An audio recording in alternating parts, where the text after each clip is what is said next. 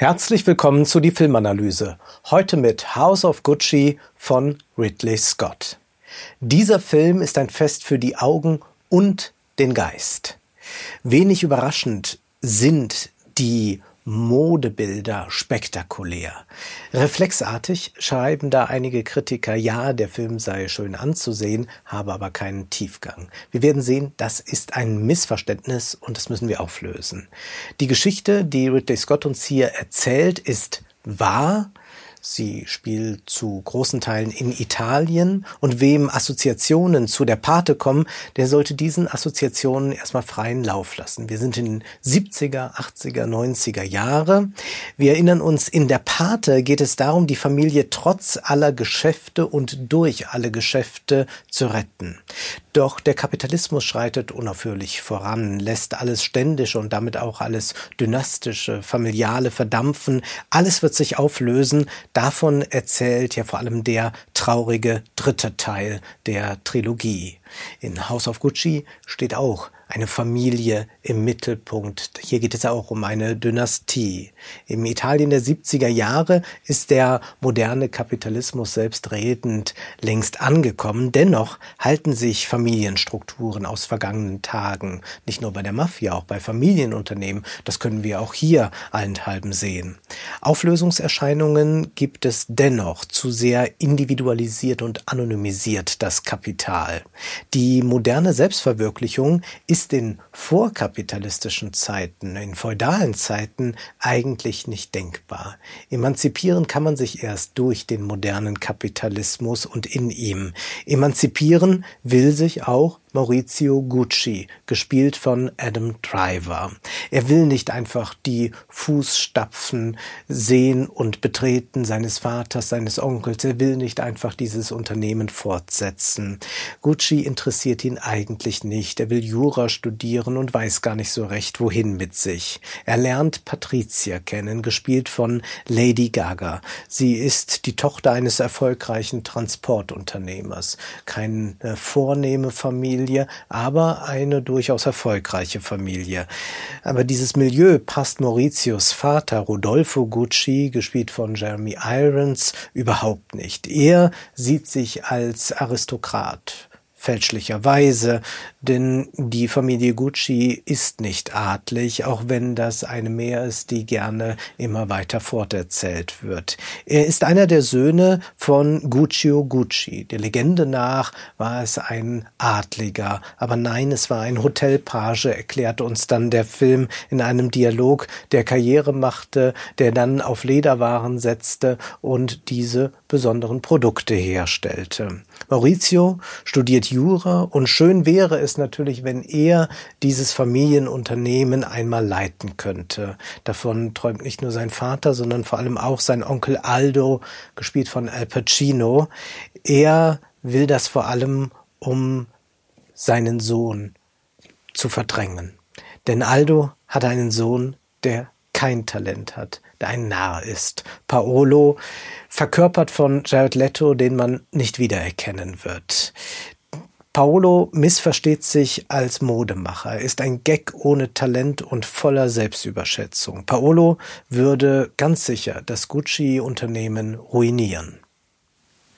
Die intrigante Patricia hat die Karriere ihres Mannes früh im Blick. Sie weiß, worauf es ankommt. Sie will reich werden, sie will erfolgreich sein. Eine Wahrsagerin sagt ihr, dass es einmal so sein wird. Sie muss nur fest dran glauben und dran arbeiten. Und das tut sie. Maurizio wird unwillig dann in diese Aufgabe des Managers gedrängt von seiner ruhmsüchtigen Frau. Sie schmiedet Intrigen, umgarnt Aldo, täuscht Paolo. Sie wird das Erbe des kranken Rodolfo auf, illegal, auf illegalem Wege an den Steuern vorbeiführen. Wann immer die Familie als Mythos, Gefühl oder Heimat aus taktischen Gründen aufgerufen werden muss, hat sie alle Gefühligkeiten und Floskeln parat. Doch im nächsten Moment da ist Patricia ganz anders. Da werden einzelne Familienmitglieder gegeneinander gnadenlos ausgespielt. 158 Minuten erzählt der Film vor allem davon, wie Patricia und Maurizio die Macht über das Familienunternehmen auf sich konzentrieren, bis Patricia plötzlich einen Machtverlust erleidet, denn es taucht da eine Nebenbuhlerin auf und so bleibt ihr, glaubt sie, irgendwann nichts anderes übrig, als einen Auftragskiller auf Maurizio zu jagen. Das ist die Geschichte des Films. Man könnte diese Geschichte als Tragödie erzählen. Ja, Hamlet wird da aufscheinen, ein Mensch wird ermordet, oh wie tragisch, vielleicht auch als Königsdrama das Ganze, und tatsächlich verhalten sich die einzelnen Figuren, als seien sie Teil eines großen Theaters oder der Oper. Dabei ist das Ganze, was wir da dann sehen, in Wahrheit wahnsinnig operettenhaft. So stellt es Ridley Scott aus. Und würden wir eine Geschichte des 19. Jahrhunderts erzählt bekommen, ja, dann wäre das vielleicht auch noch die richtige Art, mit diesem großen, tragischen Ton das zu erzählen. Aber House of Gucci erzählt uns eine moderne Geschichte, auch wenn der Trailer erst einmal in eine andere Richtung geht und wir vielleicht eher so das Gefühl haben, das ist der Pate Teil 1. Nein, nein, das ist der Pate Teil 3, 4, irgendwas.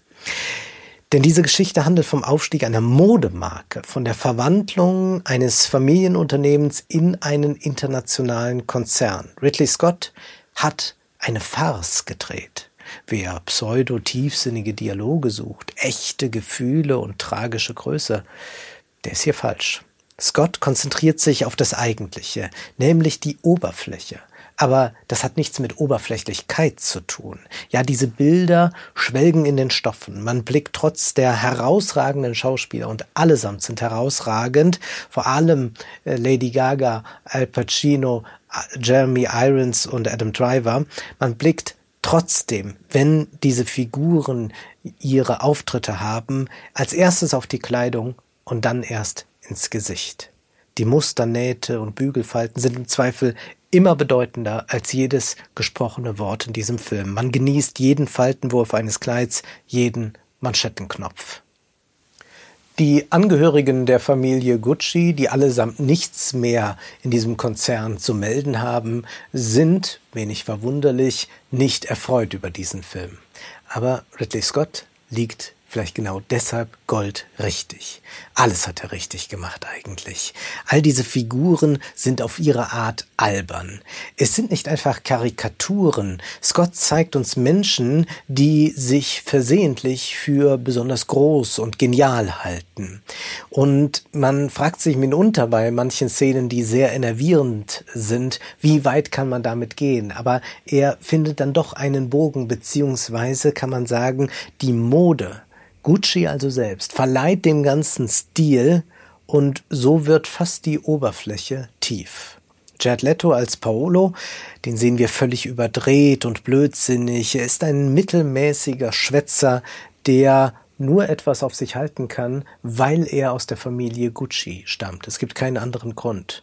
Jeremy Irons als Rodolfo ist ein sentimentaler Dandy, der die Vergangenheit verklärt. Adam Driver als Maurizio, er imitiert so einen High Society Lifestyle der 80er, 90er Jahre, aber er besitzt nicht das geringste Talent für effizientes Management. Lady Gaga als Patricia, sie ist überspannt und sie hat hat eigentlich auch keine besonderen Gaben, außer eine. Eine Gabe hat sie, Macht zu akkumulieren. Al Pacino als Aldo, er hat das Unternehmen weltweit immerhin bekannt gemacht, aber jetzt steckt er in der Nostalgie fest. Und das ist ja tödlich für ein Modehaus. Der gute Kleidungsstil ist das Einzige, was die Figuren vor der totalen Blamage schützt. Nur Paolo ist nicht einmal in der Lage, sich stilvoll zu kleiden. Die übliche Erzählweise bei Familienunternehmen, die geht ja so, toll, dass wir diese Familienunternehmen haben. So wird Qualität auf Dauer vererbt und jeder kümmert sich ja darum, dass immer das beste Produkt entsteht und man arbeitet als Familie gemeinsam zusammen an einem großen Werk. Man möchte gemeinsam in die Zukunft gehen, die Vergangenheit im Rücken, bla bla bla. Man kennt all diese Reden. Wir kennen die Verbände der deutschen Familienunternehmer, sozusagen der reaktionäre Arm des Kapitalismus, der vor allem ja vermeiden kann immer wieder, dass so etwas wie eine vernünftige Erbschaftssteuer eingeführt wird. Wenn wir uns diesen Film hier ansehen, dann gerät diese Familienunternehmer-Ideologie sehr arg ins Wanken. Ja, da gab es mal einen, der wirklich etwas kreiert hat. Da gab es diesen Gucci Gucci, aber der ist nun lange tot und die anderen sind nur eigentlich äh, Nachfolger, die in verblassten Erinnerungen leben. Sieht man sich Familien einmal genauer an, dann stimmt ja auch das öffentliche Bild, das Familienunternehmerverbände gern verbreiten, überhaupt nicht. Da gibt es enorme Streitigkeiten, wenn man auch schaut, wie Familienunternehmen sich entwickelt haben, wie viele Scheidungen es da gab, wie wenig da irgendwelche äh, Patriarchen darauf geachtet haben, dass alle Kinder an diesem Unternehmen gemeinsam partizipieren partizipieren für die Zukunft, dann wird das ja alles sehr brüchig. Und hier bei Ridley Scott können wir sehen, wie das alles zerbröselt, wie es darum überhaupt nicht geht. Patricia lässt das am stärksten transparent werden. Sie kümmert sich um ihre Interessen. Jeder ist sich hier selbst der Nächste und da gibt es keine tollen familiären Werte, die betont werden müssen. Nur dann, wenn es halt gerade strategisch ist. Denn alle funktionieren nach einer Systemlogik. Der Gründungsmythos von Gucci ist, dass man es hier mit einer adligen Familie zu tun hat, aber dem ist nicht so, auch wenn Rodolfo einen Standesdünkel hat, Patrizias Vater dann auch nicht der rechte Mann ist, ein Mann, der nur ein Transportunternehmen hat, LKWs, hm, was soll das bloß? Aber das ist natürlich bloßer Dünkel und nichts weiter. Und so stellt sich beim Ansehen des Films nach und nach man sich die Frage, was macht denn eigentlich diese Marke Gucci aus? Ist es wirklich die Vergangenheit? Ist es diese Familie? Wir wissen, dass Marketing heute sehr stark über Storytelling funktioniert, dass man die Tradition hervorheben will. Aber Ridley Scott macht dem Ganzen einen Strich durch die Rechnung. Und Ridley Scott ist hier unerbittlich und das kennen wir nicht aus all seinen Filmen. Wir müssen uns einen schlechteren Film vergegenwärtigen, um House of Gucci besonders schätzen zu können. Denken wir an Alles Geld der Welt über die Familie Getty.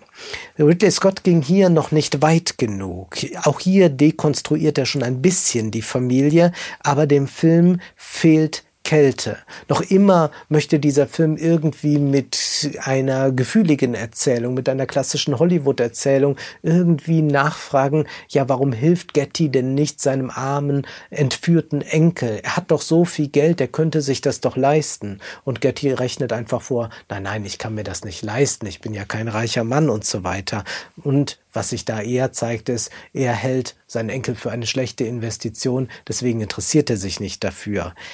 Dieser Film nun, House of Gucci, ist unerbittlich, weil er tatsächlich zeigt, wie die Väter sich für die Söhne schämen, wie Aldo mit Paolo nichts zu tun haben will und seinen Sohn nur verstoßen will, weil er ihn als eine schlechte Investition ansieht für das gesamte Unternehmen Gucci.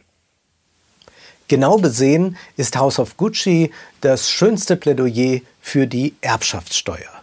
Die Argumentation gegen die Erbschaftssteuer bei Unternehmen ist ja häufig, wir müssen diese Familienunternehmen schützen, denn die Nachfolger, die tragen diese modernen Unternehmen dann in eine tolle Zukunft. Diese Nachfahren, die stehen in der Tradition ihrer Ahnen und deswegen sind sie besonders talentiert und man fragt sich, warum soll eigentlich jemand besonders talentiert sein, nur weil er aus dieser Familie stammt. Aber die müssen alle besonders geschützt werden, diese Betriebsvermögen dürfen nicht besteuert werden.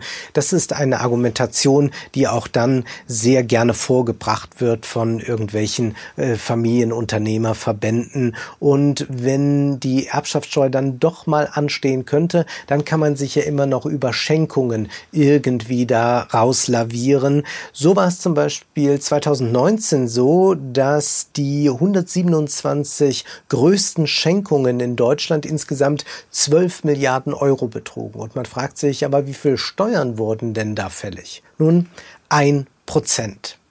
Der Soziologe Jens Beckert ist dem Erben in seinen Studien immer nachgegangen. Wie wird das eigentlich begründet? Woher kommt das? Und eigentlich ist das ja noch ein feudales Relikt, als man noch in Dynastien dachte.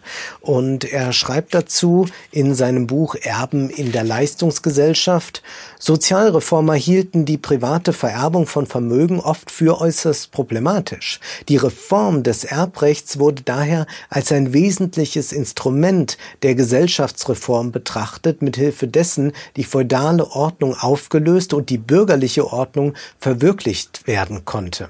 Also nicht zu erben, nicht zu vererben, das ist eigentlich bürgerlich.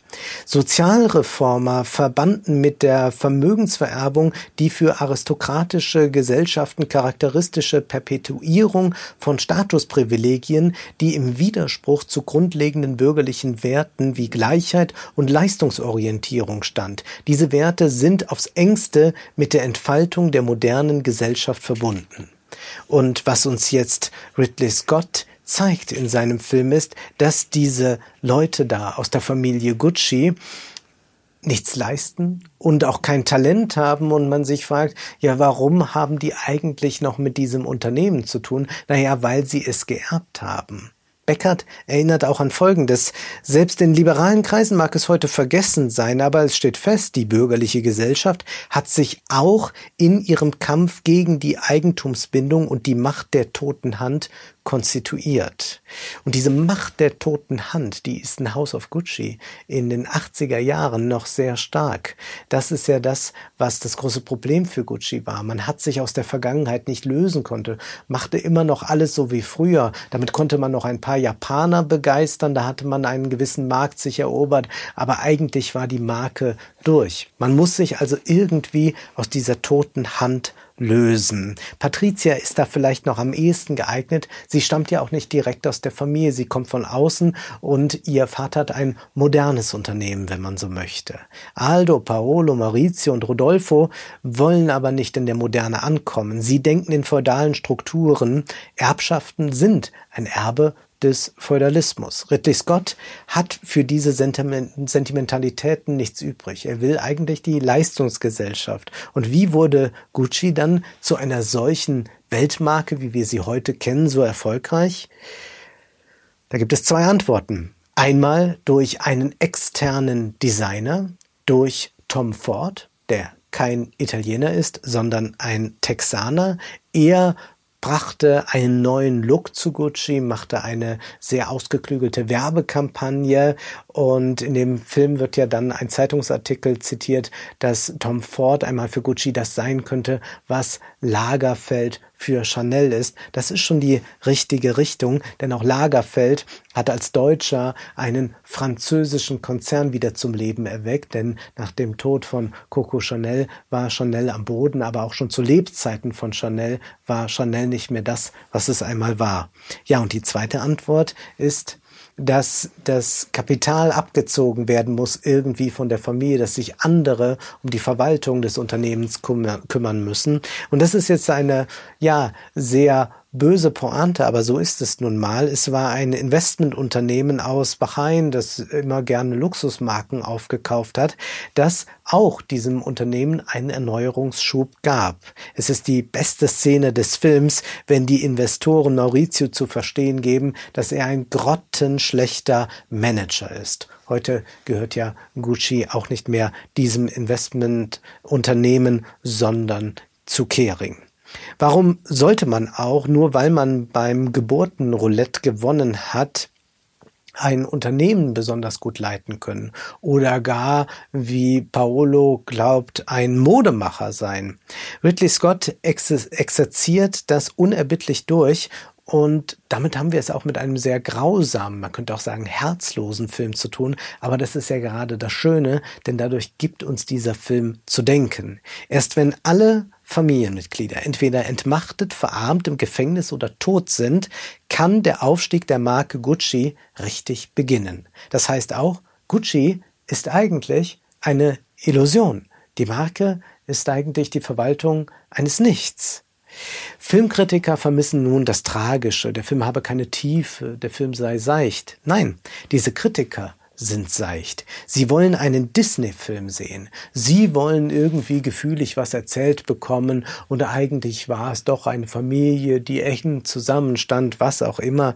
Scott aber hat sich etwas vorgenommen. Die Dekonstruktion der Familienideologie. Gucci hat mit Gucci heute nichts mehr zu tun. Hier hält nicht Maurizio am Ende sein Kind wie Simba in die Höhe und sagt, Simba, das ist unser Königreich. Ridley Scott will, dass wir nicht mehr schauen, sondern sehen. Das war die Filmanalyse mit Wolfgang M. Schmidt. Ihr könnt den Podcast finanziell unterstützen.